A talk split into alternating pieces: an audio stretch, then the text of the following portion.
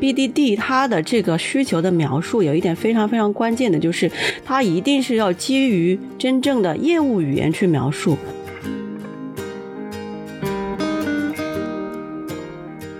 我觉得 BDD 最大的要解决的问题就是一个业务传递失真的问题，以及它准确性的问题。理想化一点，它会缩短我们的 lead time，就是包括这个整个协作过程中的摩擦都会大幅的减少。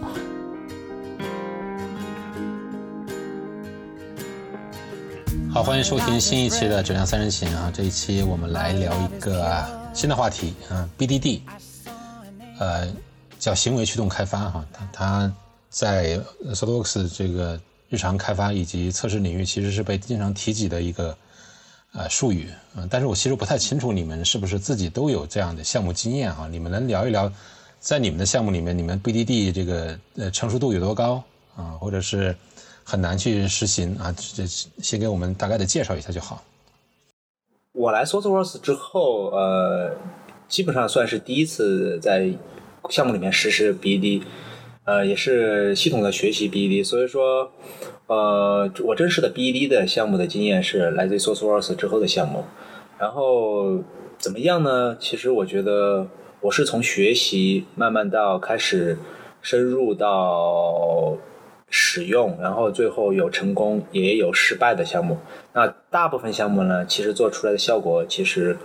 就说我所做的项目里面，大部分都是效果其实没有那么我想象那么好。呃，只有少部分呢是得到了稍微比较好的效果，所以说从我个人现在经验来讲的话，我做的项目里面，呃，成功的还是有，但是就是我定义的成功哈，还是有不是很多。那更多的项目呢，就是一些可能就是刚刚达到一种中等的要求，或者说甚至还没有达到我期望的要求这种情况。我跟刘老师差不多，就是。来 s o w o r 之前只听过 TDD，没听过 BDD。然后来 s o w o r 上第一个项目，他就在做 BDD 一些实践，然后也有一些观察，包括后来其他项目上的一些实践。嗯，我很难讲 BDD 在很多项目上是效果好的，因为很多时候并不是因为技术上的一些原因，或者是怎样，更多的时候是我们很难驱动业务人员，或者是很难驱动大家一起去。配合 pair 做这个事情，产出业务 case，这个是我遇到的一个挺大的挑战。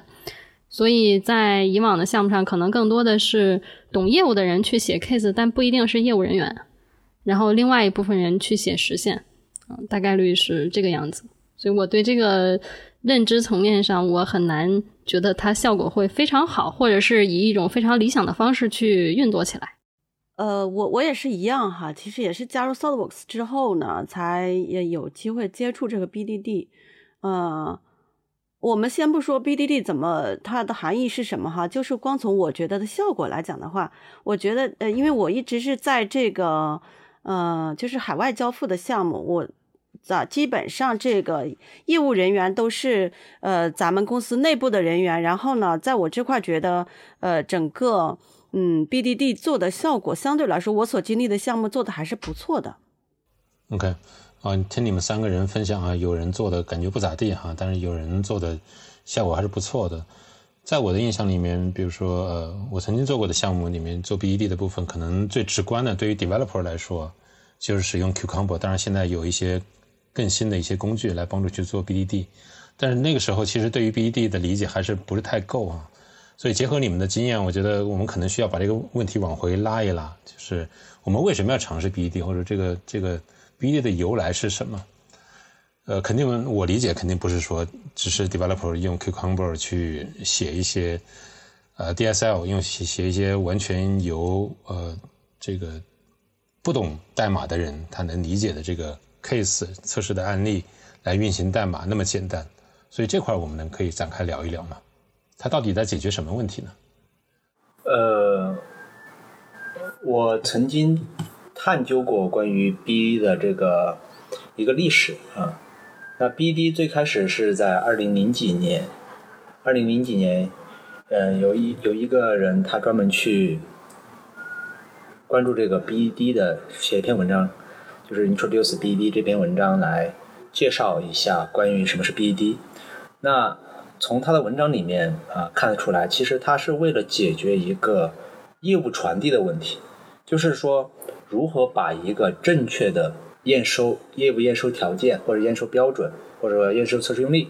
传递给开发或者传递给 QA，其实最大是要解决这个问题，然后以及防止失真，然后让他们能协作起来完成这个业务这个问题。所以说，从我个人的角度来讲，我觉得 BD 最大的我也认同的这个方法啊，嗯，我觉得 BD 最大的要解决的问题就是一个业务传递失真的问题，以及它准确性的问题。嗯，对，呃，是这样哈，就是因为呃，我们的开发团队就有不同的角色，不同的角色呢，它的其实它的这个思维方式会不太一样，比如说业务啊、开发呀、测试啊，呃，就我理解哈，BDD 就是嗯，为了在这个需求的呃过需求分析的过程中呢，那让三方能够更好的对这个需求达成一致的认识。而采用的一种方式，呃，所以跟刘老师刚才说的是一个意思哈，就是说，呃，为了让需求能在不同的角色之间能够更好的传递，能够更好的大家在呃 on the same page 就达成一致的这个认识。补充一点就是，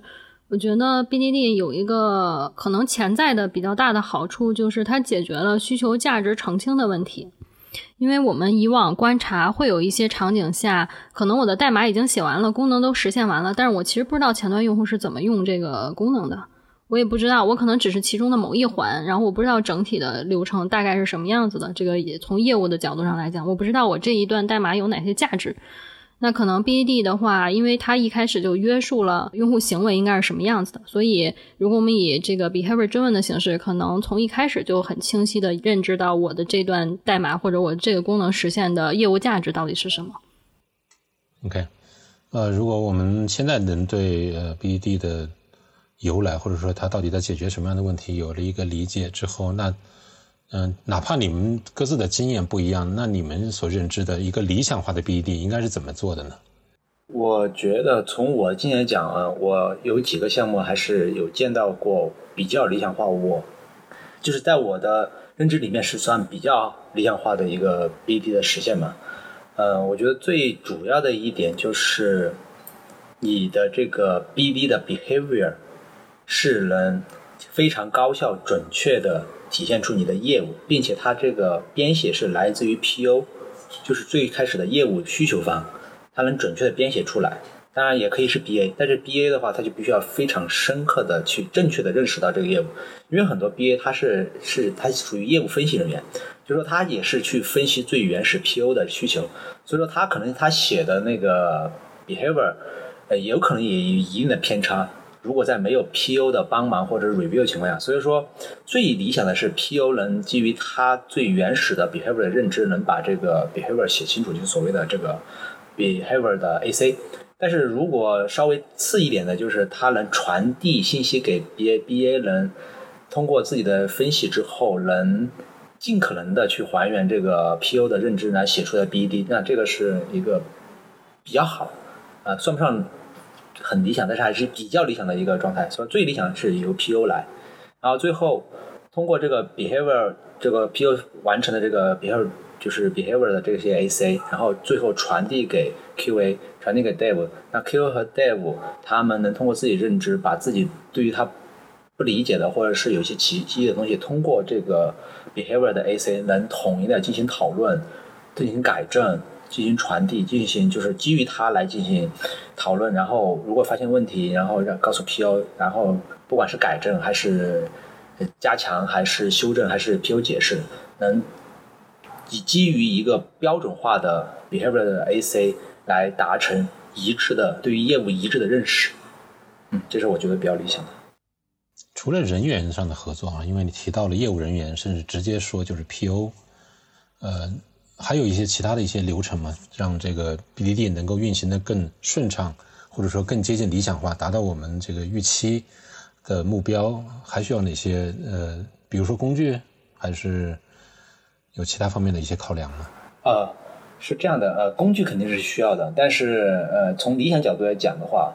呃，这是我刚说的，像说的协作流程。那协作流程本身就肯定需要工具嘛，就像你说的，我到底写在哪儿？怎么协作？那从理想化来讲，你肯定需要有一个协作化的工具，这是前半部分。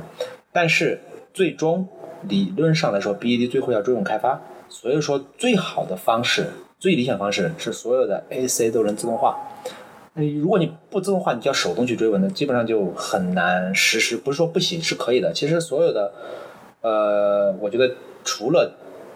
单元级别的 T E D 以外，其他的追问，其实你说手动上就是 ATD 哈，你说手动上去做追问，其实理论上也是可以，只不过效率很慢，我们不建议。理想化的情况下是所有的这种 behavior 追问的 AC 都能自动化的方式来执行起来，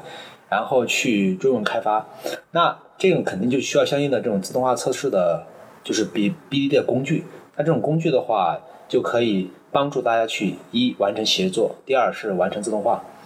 那理想化的话，这属于实施部分的。但是最重要的，像呃，像我说的，这个协作是首先大家达到的。如果没有前面写的，只有后面的那个自动化那部分，其实那个是事倍功半的。从我个人的认知来讲。嗯，可以补充一点，就是其实我对 BDD 一直的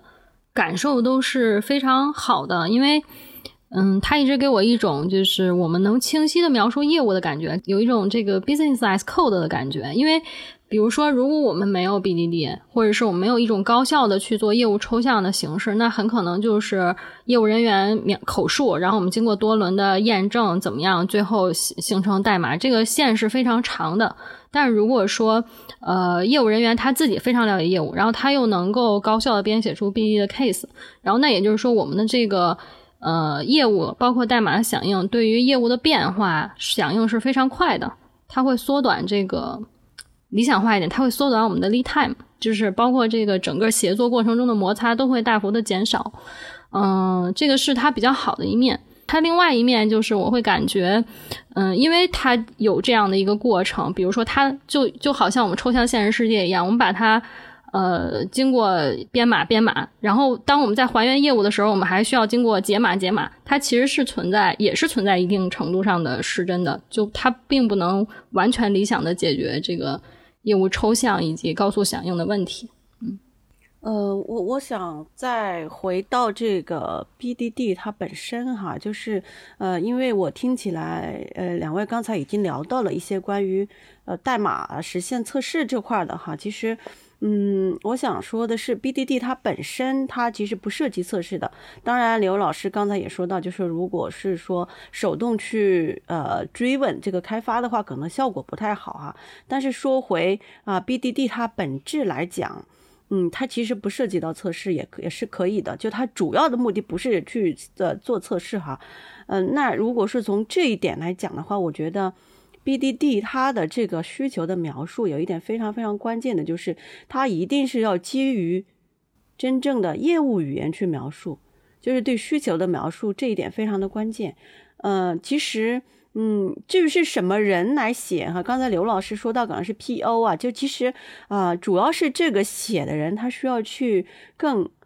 呃理更好的去理解这个业务的价值，然后真正的能够用业务的语言来描述出来。嗯，比如说，我们可能其实呃见到的很多的需求，可能都是通过描述系统的功能啊一些操作这样的方式去描述。那如果是这样的方式，就算你用 BDD 的形式，比如说 given when then，但是你用的语言是系统的操作相关的这样的一些语言的话，它其实不能说是很好的 BDD。所以这个其实对于语言，对于它描述的语言来讲，要做这个业务层的抽象，这一点是非常的关键的，我认为。是我想补充的一点，嗯，但是这一点其实非常难，就是它对于很多业务人员来讲都很难，因为大家就是去描述我的流程、我的步骤，描述软件的行为是很容易的，但是你描述它的这个业务抽象的这个价值是比较难的，就在我的观察啊。是的，所以现在真正的 BD 实施啊，绝大部分情况下还是在描述业务行为，就是所谓的 behavior，就是软件是怎么。怎么执行的？它流程是什么？然后我人应该怎么操作它？其实现在大部分的 BD 实就是真正落地时间的，还是在这一层上面，就是说可能没达到斌说的那种理想。啊，其实我觉得，嗯，描述业务的行为其实是 OK 的哈，就是不要太跟系统直接关联。比如说，打开某个页面，打开 A 页面，然后跳到 B 页面，不要这样去写。这描述的是它的业务流程、业务的行为，我觉得这个是没有问题的。就是描述的是业务场景分支是吗？而不是说我的具体的软件怎么操作。那对，OK。但是我其实想补充的就是说，从现在 BD 的角度来讲哈。我觉得冰玉聊的是他觉得他理想的情况是业务，这个我觉得无可厚非。但是从就是从 BD 本身这个定义上来讲的话，其实现在从定义以及落地来讲，其实也分了两派。啊，一派就是像像刚才冰玉说的，就是我基于人怎么操作这个系统。啊，其实有些人会理解这个也是 behavior。那有些人，我像我们冰玉或者我们理解的就是怎么去。呃，业务流程，或者是呃基于抽象层的这种业务流程，或者是业务的这个别，就是业务本身的这个呃抽象的这个呃不是操作，就是它的这个呃怎么讲呃，不管是它的这个业务的这种 flow 啊，用英文讲就业务 flow，或者是说你的这个业务的。这块我有点可以通过一个例子来说明区分，比如说有一个非常呃简单、大家好理解的例子，就是说，比如说我们呃说要嗯买一份保险，买一份人寿保险，那我买人寿保险，可能对这个人，就是你投保的这个人，他的一些呃，包括他的年龄啊、性别呀、工作呀等等这些信息，那。然后去投保，他走的这个流程，我的人寿和我的医疗，其实它的流程上来讲，它的系统操作层面来讲，可能是一样的。就投保，然后你最后理赔啊等等什么，它的这整个流程上可能是从系统操作的角度来讲是一样的，但是它的业务流程是不一样的。就是我们描述的是要以业务的语言去描述。我为什么说这个例子呢？就是。嗯，因为我其实也了解到哈，有一些做保险测试的同同事朋友哈，他们可能就其实并不是真正去根据这个保险它本身的这个业务去走的，而它是去走的是系统的操作。所以这这这点，我觉得他们的区别其实还是挺大的。就是有可能你这个流程，因为流程是一样的嘛，你走下来。其中一个是没有问题的，但是由于它的业务规则，其实体现在你的业务层的这个行为，它是不一样的。嗯，哎，其实可能呃，让我联想到以前的我经历过的一个项目，就是在有些情况下，它可能不是一个问题，就是你是采用系统步骤的这种方式去 behavior 追问，还是采用真正业务流程的呃形式去追问？原因在于它，我之前那个项目，它可能是嗯。这一层研发侧这一层实现这一层，它就是面向系统这个步骤操作步骤的，但是它其实不需要进行这个业务价值的回归，因为再往前的人他已经去做了这个业务价值的回归，就它分了两段。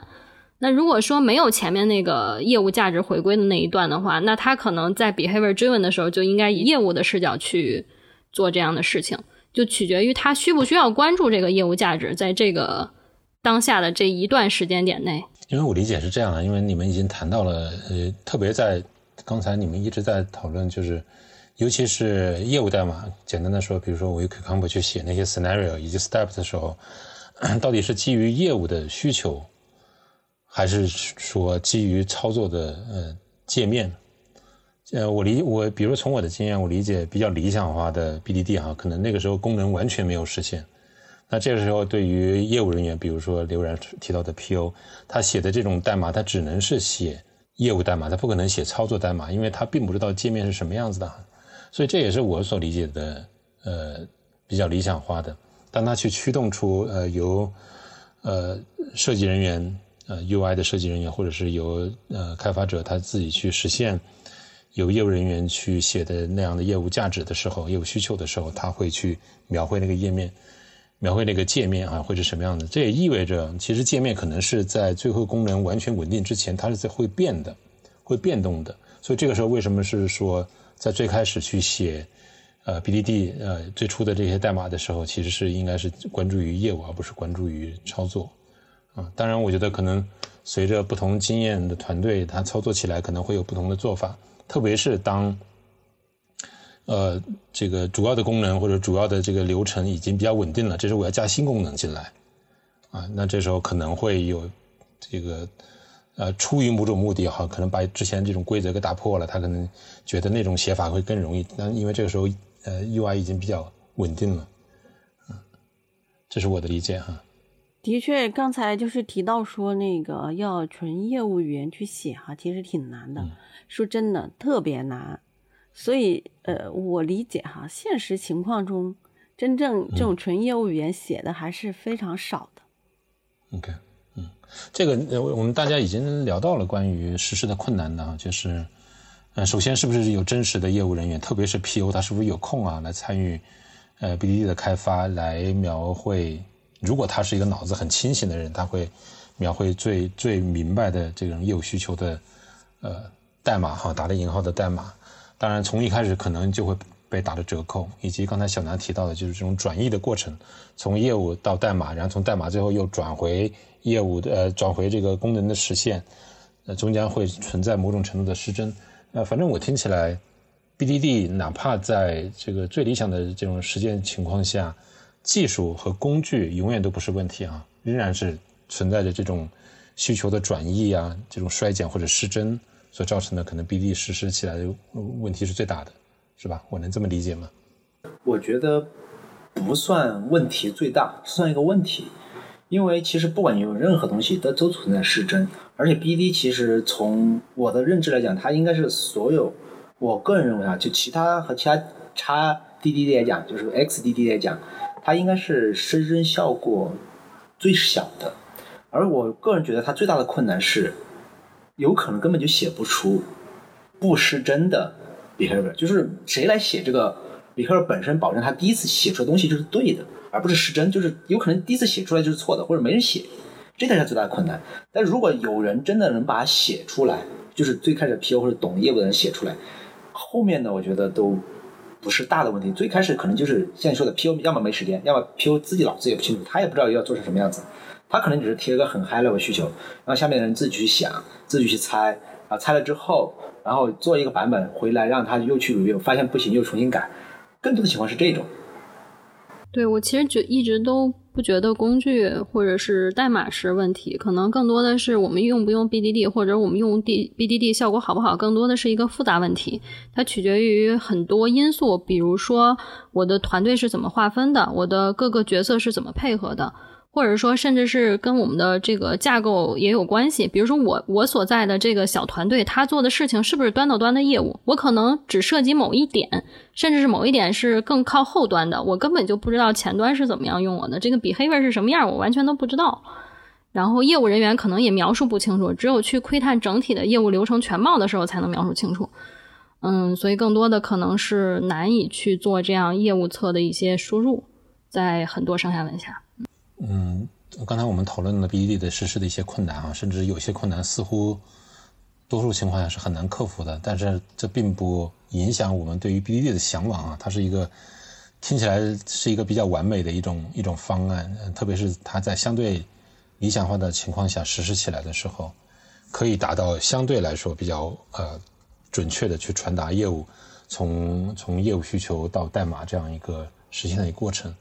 那我的问题是。如果我们并没有一些条件啊，能够做到相对比较完美或者是理想化的 BED 的时候，我们还能够借着借助 B E 的这种思路，可以做些什么事情呢？比如说，我先说说一下哈，嗯，我只有两个项目是达到了我认为的比较成功或者比较完比较完美的情况，就是都基本上都是 PO 来完成这个 AC，而且是完成非常好，所以说我觉得这个效果比较好。那更多的项目可能就像说的没有 PO。那没有 PO 的时候，我们也尝试 BD，虽然说可能最后的效果不是很好，但是也取到了一定的就是一定的这个结果嘛。比如说，我以不管是就是可能不是 PO 最原始的，那可能是 BA 分析过后的，或者是 Q 甚至 QA 分析过后的，去 QA 可能写验收要测试用力的时候，他以类似于 BD 的方式去理解去尝试写，有可能因为业务流程业务可能有很多东西已经分析完了，那这个时候我们重新组织一下以。Behavior 的方式来重新组织一下这个验收测试用例，或者是组织一下这个一些业务的需求。那这个时候我们可以把它形成一套活文档，那这个是我觉得我收到的最大的一个好处，就是可能没有最原始的那种 PU 的那种效果，但是通过后期以 BD 的这种思维方式去整理需求，去完成需求，完成整理列出测试用例，完成测试测试用例，通过相应的 BD 工具，最后我得到了一套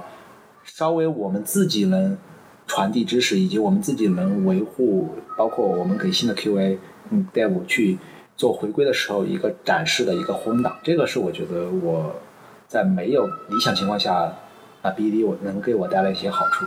嗯，我觉得有有两点吧。第一点就是一定要关注业务价值。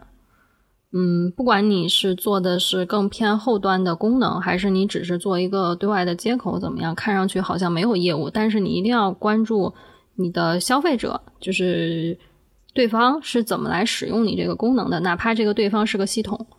对这个是第一点，我觉得比较重要的，因为否则你就很难做对它，或者是否则你真就很难实现你的业务价值，这是第一点。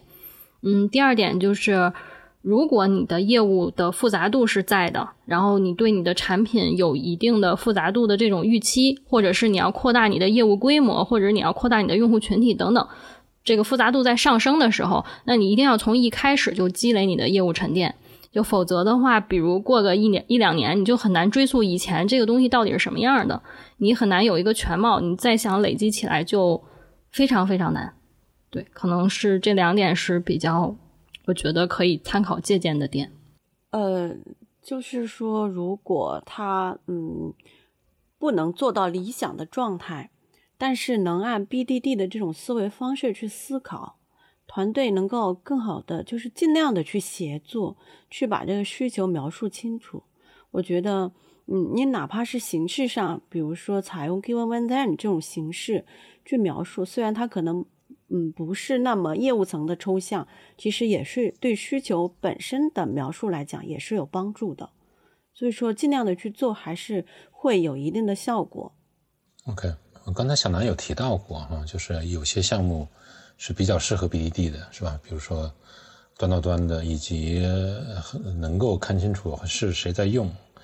以及他会怎么用，就是嗯，类似这样的一些系统可能更适合 B E D。我不知道是不是你们会认为其他还有哪些类型可能比较适合 BDD，或者哪些类型其实不适合 BDD？呃，我觉得从我个人的认知来讲，我觉得。业务复杂度高的系统越适合，而业务复杂度不高的啊，技术复杂度高的，我觉得并不是非常适合 BDD 因为 BD 它更多的是 behavior，就是我是通过行为的方式，就是你软件体体现出一些行为，而且这个行为越复杂的话，就越难传递，就越容易失真。那这个时候 BD 就特别有它的用处。但是如果你是技术复杂度高，而业务复杂度很低，比如说你个搜索引擎。那你搜索引擎可能前面就是搜索一下，得到一些，如果得到一些最好的结果，但是这它的更核心的方法可能是像 Page Rank，那 Page Rank 可能就是一个矩阵的一个这个算法。那矩阵算法本身来讲，可能那个行为你很难展示出来，你可能真的就只能通过技术层面上的东西去去得到它的矩阵最后算出来结果对不对？所以这种时候，我觉得这是我个人的认知。同意刘老师的哈，就是它主要呃主要取决于这个业务的复杂度。只有业务复杂的时候，我们这个协作才可能会出现问题，就是三方对需求的理解才可能会有更大的偏差。如果业务本身就特别简单，根本就不存在这个问题，也就没有必要说要一定要怎么去高效的协作来，呃理理清这个需求，就其实这种必要性就会很低了。嗯，非常同意这个观点哈。然后除了它适用的业务范围是高复杂度的以外，嗯，补充一个可能管理上的一些点，就是高效协作在我当下的这个企业上下文里是不是可以讨论的？因为在有些环境下，它可能就比较割裂，就你技术人员完全驱不动业务人员，哪怕你的业务复杂度在，你其实也没法 BDD，或者你只能自己跟自己玩，没法去。呃，要求业务人员跟你一起去做这样的事情，这是一个很好的点哈。就是，嗯，咱们刚才问到的是说项目适不适合 BDD，就是说，其实现实情况下，我们可能会有很多的客观因素的制约，呃，导致，呃。但是呃，比如说组织架构啊，这种的确是会是一个比较大的问题。尤其嗯，像一些传统的企业来讲，很多的时候业务其实跟科技这边的这种协作呀，还是相对来说是嗯比较麻烦的。所以这种时候要真正做到真正意义上的 BDD，其实是非常非常难的。但是如果说光从项目、从业务的复杂度来讲的话，的确是还是刚才说到的这种复杂度高的会更适合去做 BDD 一些。我知道还有个概念叫 ATDD 哈，就是验收测试驱动开发。呃，我不太清楚跟 BDD 之间是什么样的关系，你们能分享一下吗？对于这两种概，我觉得这个是业界现在争论比较大的哈，因为反正我看到有不同的认知的，就是到底怎么划分 ATDD 和 B E D。呃，我反正我觉得是我是跟别人有有分歧的，因为我认为，呃，ATDD 它其实是一种概念，就比较更抽象的概念，它就是验收验收测试用验收驱动开发嘛，acceptance test criteria。那我个人是认为 behavior 是属于一种验收的这个概念，所以说我是把 BD 放到了 ATD 下面，但是有些人的认知是不一样的啊。嗯，我。感觉我跟刘老师的认知是有一些 gap 的，就是我会倾向于觉得 ATDD 比 BDD 的范围要小，因为我可能觉得 ATDD 就是验收测试驱动开发嘛。那验收测试相对业务行为来讲，它是一个子集，所以我可能倾向于觉得 BDD 的范围要更广。而且 BDD 像刚才冰玉老师说的，它可能不涉及测试，它只是说业务驱动开发。但是 ATDD 就明确的是验收测试驱动开发，它涉及到的人员或者流程可能也是不太一样的。嗯，呃，很有意思哈。其实，呃，我我觉得哈，首先，嗯，的确像小南说的。BDD 是我之前说过，它其实，嗯，并不是关于测试的，嗯，所以呢，它是可以没有测试的，呃，这是他们的一个区别。就是 ATDD 呢，它是关于测试的，嗯，验收测试驱动嘛，所以它肯定是它得有测试，它必须得有测试，它没有测试的话，那就不是驱动了，呃，所以这是他们比较典型的一个区别。但是另一方面，其实我。呃，有点同意刘老师的这个说法哈，我我我也觉得，啊，BDD 就是说这种行为哈，可以是属于验收的一种，就是它根据这个行为去验收，就是从你验收的范围来讲，其实我认为可以认为行为是呃，它是在验收的里面的一个项一一一种吧，这个我也是这个我是认可的，嗯，对。然后再补充一点，就是之所以我会觉得 BDD 的范围更广一些，是因为可能很多项目或者是软件部门它是没有验收测试这样一个环节的，但是它一定是有业务输入这样一个环节的，所以我会倾向于觉得 behavior 的范围要更广一些。我觉得这个每个人有不同认知是没有问题的，但是我其实想想想说一下，就是你说有些。公司它没有验收，只有 behavior 输入。那其实从我个人的角度来讲，是他们只是他们没有。但是从理想情况下，所有软件都应该有。对，那肯定嘛，都应该 都应该有验收测试。所以说，我们现在讨论的是在理想情况下，我们如果没有部门的这个限制，或者说没有呃特殊的限制情况下，ATD 它是属于一种验收测试驱动开发的这种概念啊。验收的话。啊，就像我说的是，验收可能有各种方式的方式的验收。那我还是我觉得，就我个人的理解哈，就是 behavior 属于验收的一种。那像你说的，验收可能有些地方只有 behavior 没有 ATD，那可能只是那个公司它自己的限制。嗯，对，这是我嗯，对他可能不需要做验收测试，或者他不需要有验收这样一个动作，但是 anyway 他是测了的。对啊，测了，其实它其实也是验收了。对，可能就是话语体系的问题。嗯 嗯。现在在你们的项目里面，现在有在使用最新的这个 BDD 的工具吗？会是什么样？或者说你们有看到这个最新的 BDD 这个领域的这个趋势会是什么样子的？跟以前过去这几年会有什么不一样？这可能就会涉及到，呃，在 Solos 里面，我们一般是比较追求这个用新的工具、新的技术去解决一些老的问题啊。可能会效率更高，在 D B D D 这个领域里面有这样的情况吗？呃，我自动化稍微可能比冰玉和小兰做的多一点啊。稍微多一点啊。我觉得刘老师不要谦虚。从我现在的研究来讲，我觉得 BDD 现在看起来没有很新的工具。呃，不管它有多新，其实你看一下新出来的工具，它本质上不是在解决 BD 的问题，它是解决一些比如说应用性的问题啊，或者是多语言的问题。那 BD 本质来讲是一个非常简单的概念，就是从技术层面上还是非常简单的概念，就是你要自然语言，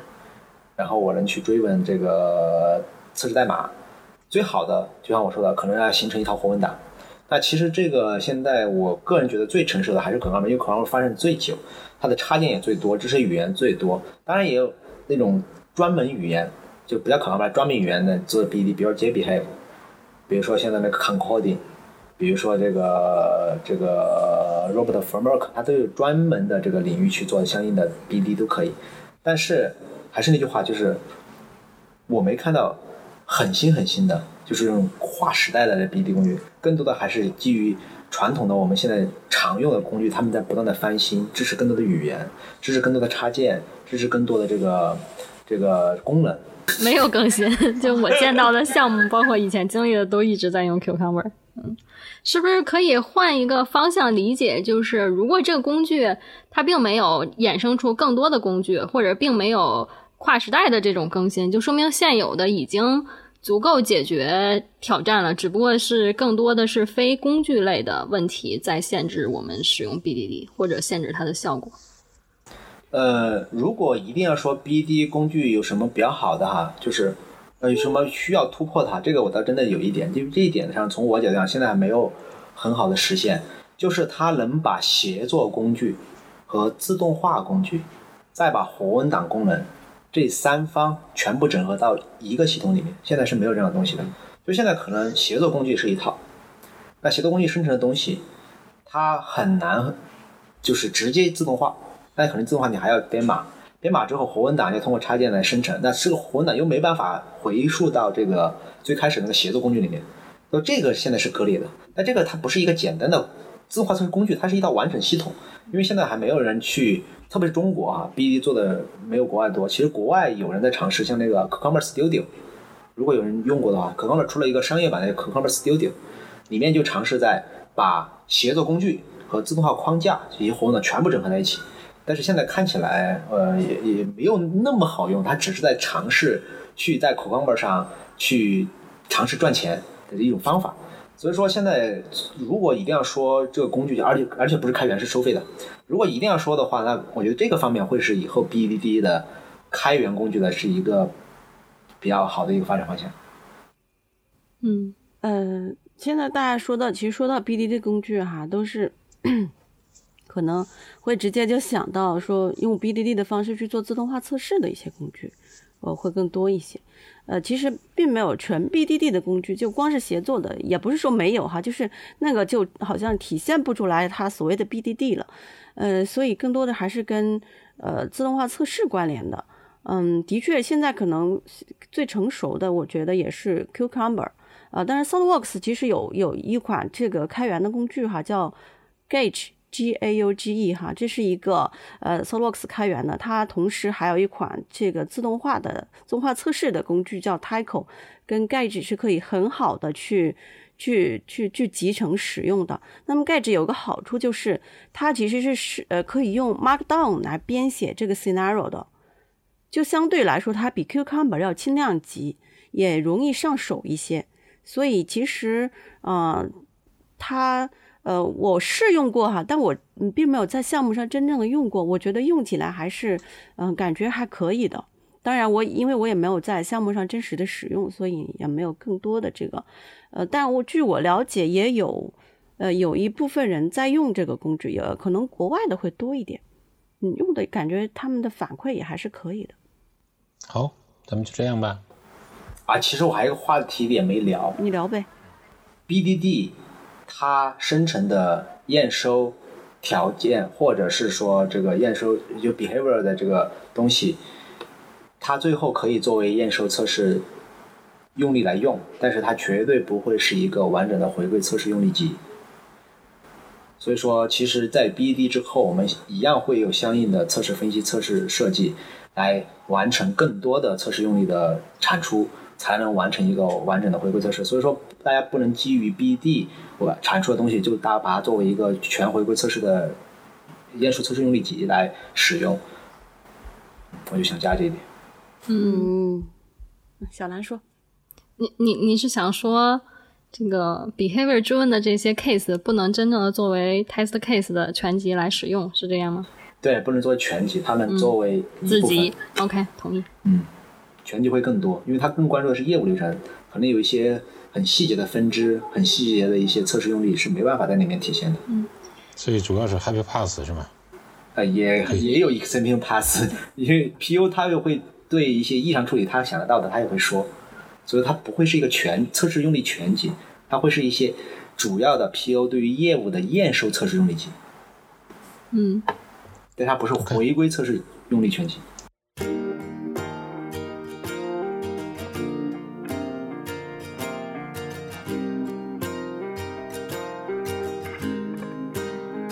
谢谢收听《质量三人行》，这是一款来自斯特沃克的播客节目。我们关注软件行业测试领域的现状和未来，质量和测试人员的职业发展。My life is brilliant. 你可以在网易云音乐、喜马拉雅、蜻蜓 FM 以及泛用型播客客户端搜索“质量三人行”，订阅收听到我们的节目。My life is brilliant. My love is pure. I saw an angel, of that I'm sure. She smiled at me on the subway. She was with another man, but I won't lose no sleep on that, cause I've got a plan. You're beautiful, you're beautiful, you're beautiful.